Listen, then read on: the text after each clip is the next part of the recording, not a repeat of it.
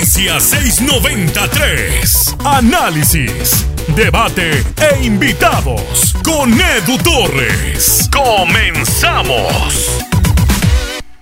Hay algunas decisiones que toman los entrenadores, directores deportivos, presidentes, que no entiendo. Y definitivamente no necesariamente va a significar que estén mal, simplemente que yo no las entiendo.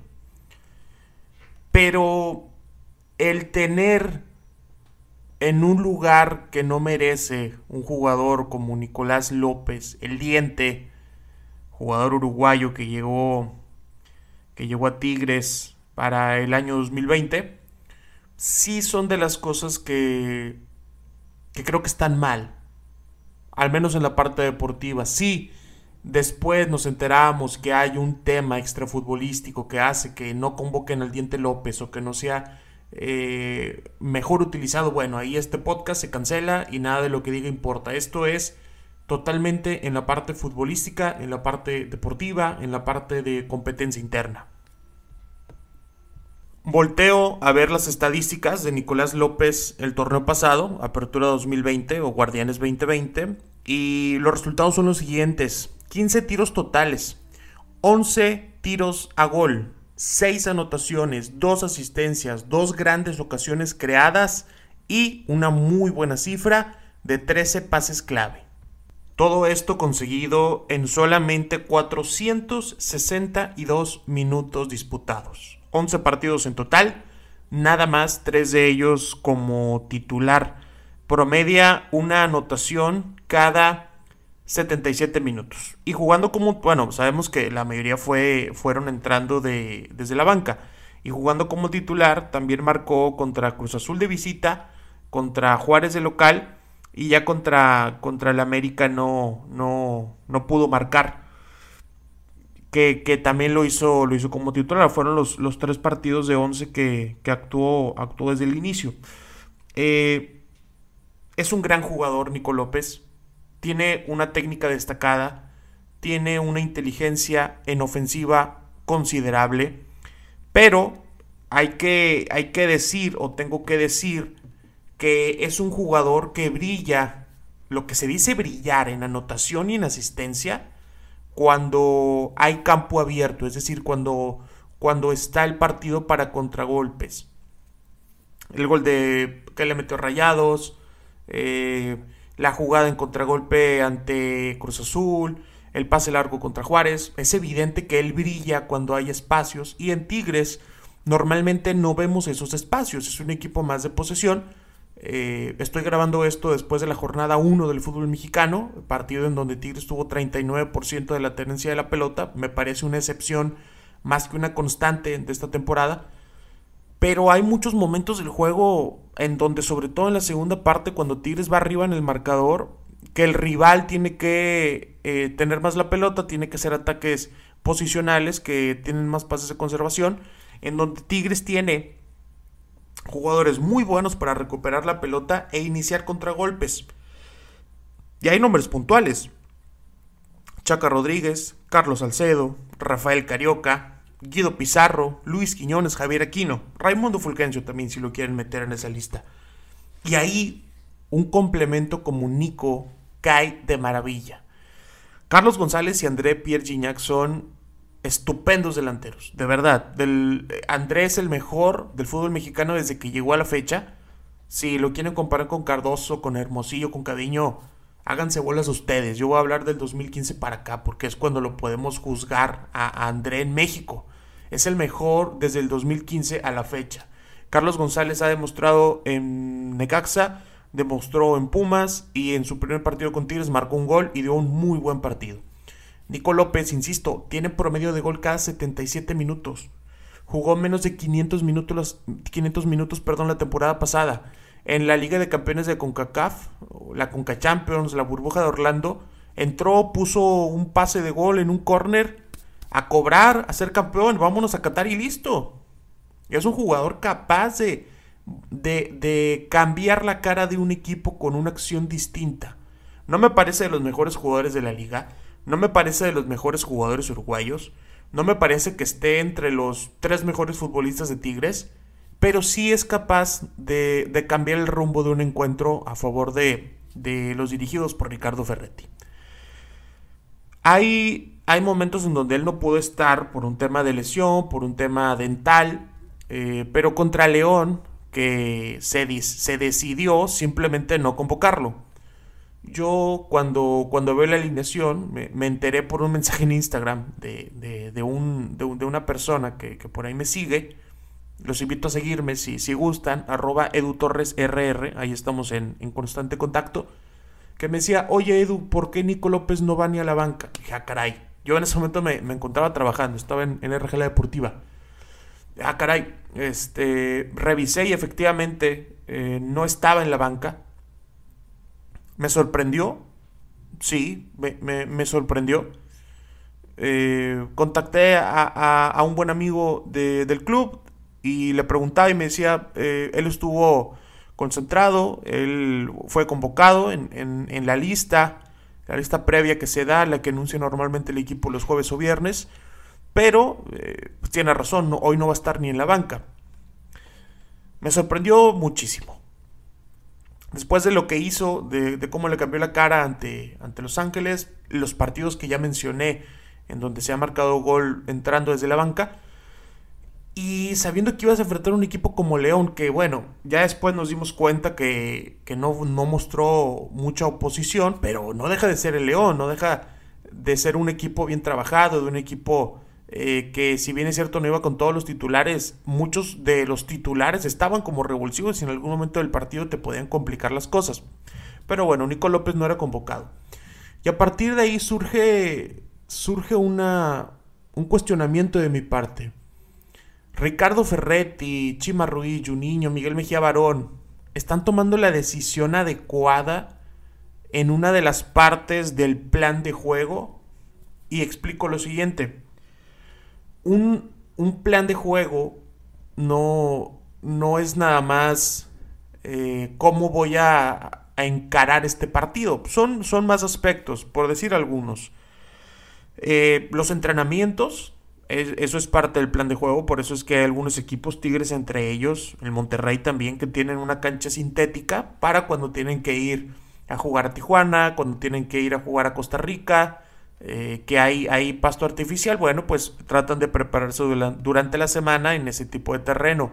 Analizas al rival también, eh, ves la parte estadística de los rivales eh, para ver quién es el que se entra más, o ves individualmente jugadores que sabes que el extremo izquierdo del rival siempre que llega a esta zona, o 14 veces de 17 que las intentó, recortó y mandó el centro. Bueno, entonces el lateral sabe que tiene que esperar un recorte. Todo eso es parte del plan de juego. Y entre esas está la alineación. Evidentemente, hay, hay quien no está de acuerdo en, ajustar según el rival. A mí me parece algo bastante lógico. Eh, si voy a, a, tener a un lateral izquierdo muy malo del rival, pues voy a tratar de cargar todo mi peso ahí. Voy a poner cierto tipo de extremo. Voy a darle libertad a mi lateral o cambio lateral, etcétera. Y una de las elecciones importantes para el plan de juego, insisto, es elegir a los futbolistas que tú creas que tanto de titulares como de suplentes te pueden dar una ventaja sobre el rival. Y la Liga Mexicana tiene esta característica, circunstancia, desventaja, como le quieras llamar, de que tienes que descartar a, jugadores extranjeros por una regla de, de, de foráneos, vaya. Que te dice que puedes tener 11 registrados, pero dos los tienes que descartar. Solamente puedes utilizar 9. Entre banca y, titulares. Tigres eh, ha descartado muchas veces a Jordan Sierra, que la verdad que Jordan a mí me parece un gran jugador y creo que da para, para otro podcast 693 y en otras ocasiones pues descartaba en automático algún lesionado o descartaba a Vargas, etc.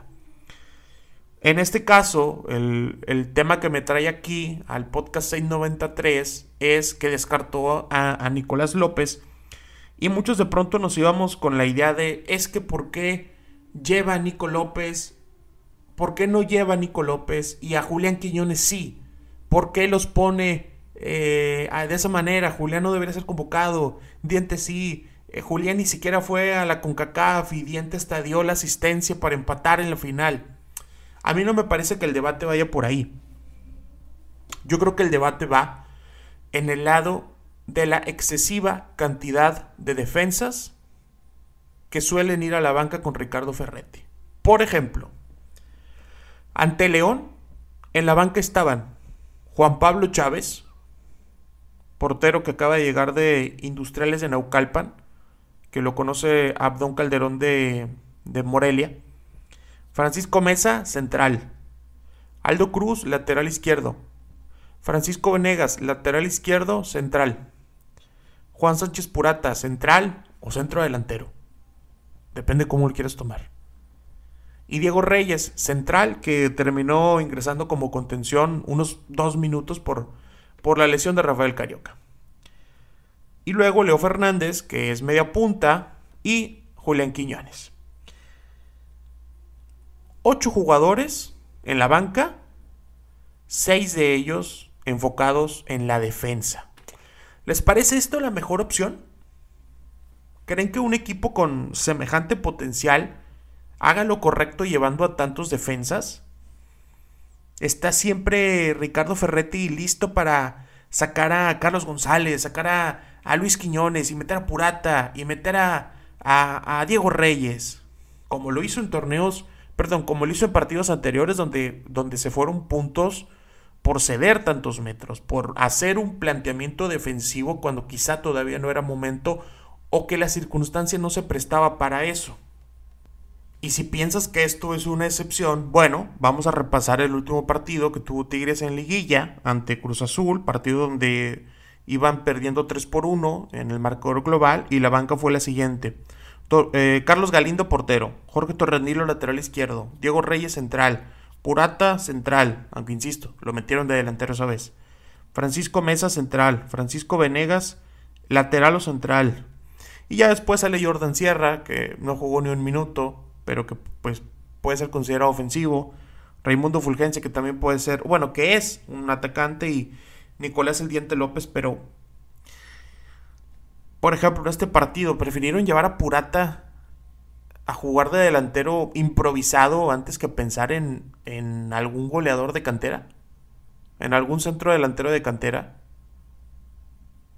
Realmente es darle tanta prioridad al hecho de defender. Yo entiendo que al Tuca Ferretti le encanta la defensa. A mí también. A mí me gusta más un, equipo que defienda bien que un equipo que, que, ataque bien. Y esto no es que, que, que yo prefiera que los clubes defiendan con línea de 6. No, no, no, no, no. Si tuviera que elegir uno, si es a la fuerza elegir uno, pues prefiero un equipo que defienda bien. Me, me agrada más y lo creo más necesario que un equipo que, que ataque, que a veces este, eh, hay, equipos, por ejemplo, Monterrey que atacaba de buena manera o de una manera decente y, y atrás era una coladera. Le hicieron 28, en 28 partidos de 29 le anotaron gol. Pero esto me parece un exceso. Un, un verdadero exceso. Ahora, ¿a qué voy con esto? La discusión no creo que deba ser si Diente López tuvo que tomar el lugar de Julián Quiñones en la banca. Julián tenía que estar porque es el centro delantero que, que queda cuando utilizas doble 9. Y si usas doble 9 y alguno de los dos se lesiona o tiene una baja de juego o está haciendo mal partido, lo que sea, y no quieres cambiar tu esquema, pues necesitas poner otro 9, ahí entra Julián Quiñones. Lo que yo veo innecesario es tener a Francisco Mesa en la banca. En serio, tener al Pacho Mesa en la banca me parece innecesario. Desafortunadamente, Francisco, desde que llegó, pues ha tenido muy buenos partidos, también ha tenido lesiones muy graves. Pero si vamos a los partidos, cuando le ha tocado suplir a alguien, cumple, rendidor, tiene un gol histórico, un gol que dio uno de los campeonatos más importantes en la historia de, Tigres. Pero la verdad que yo no lo veo como titular y tienes centrales mexicanos de un nivel decente para no tener que, ocupar un lugar de extranjero en la banca con un central. Y que además es muy probable que no utilices. Yo sé que últimamente el reventadero está con Diego Reyes. Antes era Carlos Salcedo, pero empezó a hacer muchísimo mejor partido. Empezó a manejar de buena manera sus redes sociales, lo cual cambia la perspectiva de muchos aficionados drásticamente. Eh, pero Diego Reyes es bueno. Ha tenido malas, malos momentos, pero es, es, buen central. No, no es el nuevo Rafa Márquez, no es Héctor Moreno, no es Ayala, no, no es Salcedo. Pero es buen central, es un buen central para ser suplente en Tigres. Eso tiene que entenderse así, buen central para ser suplente en Tigres. ¿Por qué no, no, no confiar en esa parte? ¿Por qué no confiar también en Juan Sánchez Purata? Hasta en Francisco Venegas, que juega muy bien de central. Yo creo que Ricardo Ferretti, el cuerpo técnico, la gente que toma las decisiones en la parte de plan de juego, de elección de futbolistas para banca y titulares, habría que considerar no convocar a Francisco Mesa y darle la posibilidad a Nico López de que siga haciendo lo que demostró el torneo pasado, ser uno de los mejores revulsivos. No, no, no, no. Ser el mejor revulsivo de toda la Liga MX. Yo sé que contra León no se necesitó. Ahí Tigres fue amplio eh, eh, favorito, estuvo dominando, en ningún momento la pasó mal. Yo lo sé. Yo lo entiendo y no es por reventar, no es por buscarle algo malo. Es que después estas situaciones son las que pasan en la fecha 4 y hasta que faltó el, el jugador contragolpeador nos damos cuenta que, ah, ¿por qué no llevaron el diente López? A mí me parece que es una circunstancia que tiene que analizarse a la interna del cuerpo técnico, de que alguien como el diente López tiene que estar ahí. Y aparte, otra cosa, Nicolás López es un jugador gitano que se ha movido mucho de club. Por un tema de que era muy bueno desde chico, por un tema de la necesidad de volver a casa, de un tema de representante, seguramente también que lo hizo moverse por ahí en Europa, eh, de lo bien pagado que se fue al Inter de Porto Alegre, de lo bien pagado que regresó a Tigres. Yo no dudo que esta situación le vaya a desesperar, le vaya a entristecer, y de pronto diga, ¿sabes qué? Yo no tengo necesidad de estar aquí siendo un jugador que es descartado cuando pagaron 10 millones de dólares por mí, cuando yo tendría que aquí ser figura. Y ojo, no digo que le regalen las cosas a Diente López. Lo que digo es que hay que evitar más casos como el de Lucas Elarayán, que tiene un montón de calidad, pero por X o Y razón lo empiezan a relegar, lo empiezan a medir con una vara distinta que al resto, y se termina yendo y le va muy bien en otro equipo. Yo sé que la MLS es un tema menor, pero por favor, no, no, no nos hagamos tontos pensando que Celarayán era mal jugador, pensando que acá no fue, no fue desperdiciado. Nico López es una ventaja competitiva muy grande. Y aparte también hay que considerar un factor. El diente debe estar loco por ir a la selección uruguaya. De verdad, él nunca ha sido convocado a la selección mayor. Y este semestre es importantísimo para las convocatorias. Qué mejor que para, que para, que para Nico López estar entrando haciendo goles o ser titular y hacer goles. Y Francisco Mesa, caray, a mí me, me parece un central bastante decente, pero ya van acá tres años que no puede consagrarse en el equipo. Un central suplente extranjero que no puede consagrarse en el equipo. Cuando haya que hacer un descarte en verano, porque la próxima, la próxima regla va a ser tener 10 extranjeros, ya no 11 ¿Quién cree usted que va a ser de los primeros sacrificados? O de los primeros en lista. Para decir, ¿sabes qué? Tal vez no es tan útil tenerlo aquí. ¿Quién cree usted que lo va a hacer? ¿Rafa Carioca? ¿Guido Pizarro? Vamos a pensar que Luis Quiñones. Se va Luis. Van a traer otro, van a traer otro extremo eh, extranjero, ¿no? ¿Se la jugarían a traer otro central extranjero? Teniendo Guayala recién renovado y a Salcedo en un gran nivel. Seguramente va a ser mesa de los, de los primeros eh, en la lista de descartados. Hay que darle minutos al Diente López. A mí me agrada como futbolista y me agrada como revulsivo sobre todo. No hay que esperar a que a que pasen los problemas para quejarnos de la falta de soluciones. Hay que poder prevenir situaciones. Muchas gracias por haber escuchado este podcast 693. Yo soy Edu Torres y te quiero hacer un regalo. Es bien fácil obtener este regalo, más fácil de lo que crees. Te voy a regalar una muy buena charla táctica de Ricardo Antonio Volpe. Mira, te, voy a poner un fragmento. voy a tratar de, no poner un dedo donde no quiero meter. Tenés a, a Darwin, que es un jugador delantero. Silvio es un jugador delantero. Peralta es un juego delantero. Cecilio es un juego delantero. Arroyo es un juego delantero. Y a Renato te lo pondría quizás ahí porque es no él, él juega muy a, su país el 4-4. A ver, me explico para que la gente sepa. El 4-3, el 8 juega acá, como dijiste vos, más 10, 15 metros hacia adentro de la banda. En el 4-4 juega allá. Yo lo cargaba así Ahí está una parte de una conversación táctica que da Ricardo Lavolpe, que la verdad a mí me encanta. Y es bien fácil obtenerlo. Mándame un mensaje en mi Instagram, arroba edutorresrr. Y dime, Edu, escuché el podcast de Nico López. Mándame el link de la plática de la Volpe. O mándame el mensaje que quieras. Nada más dime que quieres el link y yo te lo hago llegar. Y ojalá que también puedas seguirme en Instagram. Y lo más importante, compartir este podcast en tus redes sociales. Ponlo en Twitter, ponlo en Facebook, ponlo en Fotolog, ponlo en MySpace, ponlo en Reddit, eh, compártoselo a un amigo por WhatsApp, a ese amigo que dice, hombre, ¿para qué quieres al Diente López? Que lo vendan, no es mejor que Gaitán, no es mejor que Lobos. Mándale este podcast y dile, ¿y sabes qué? Es un muy buen revulsivo. Escucha los números que dijo Edu. Escucha por qué cree que tiene que estar en la banca. Es un buen revulsivo. Te lo agradecería mucho que lo puedas compartir. Y gracias por haberlo escuchado. Mi nombre es Edu Torres y esto fue el podcast 693.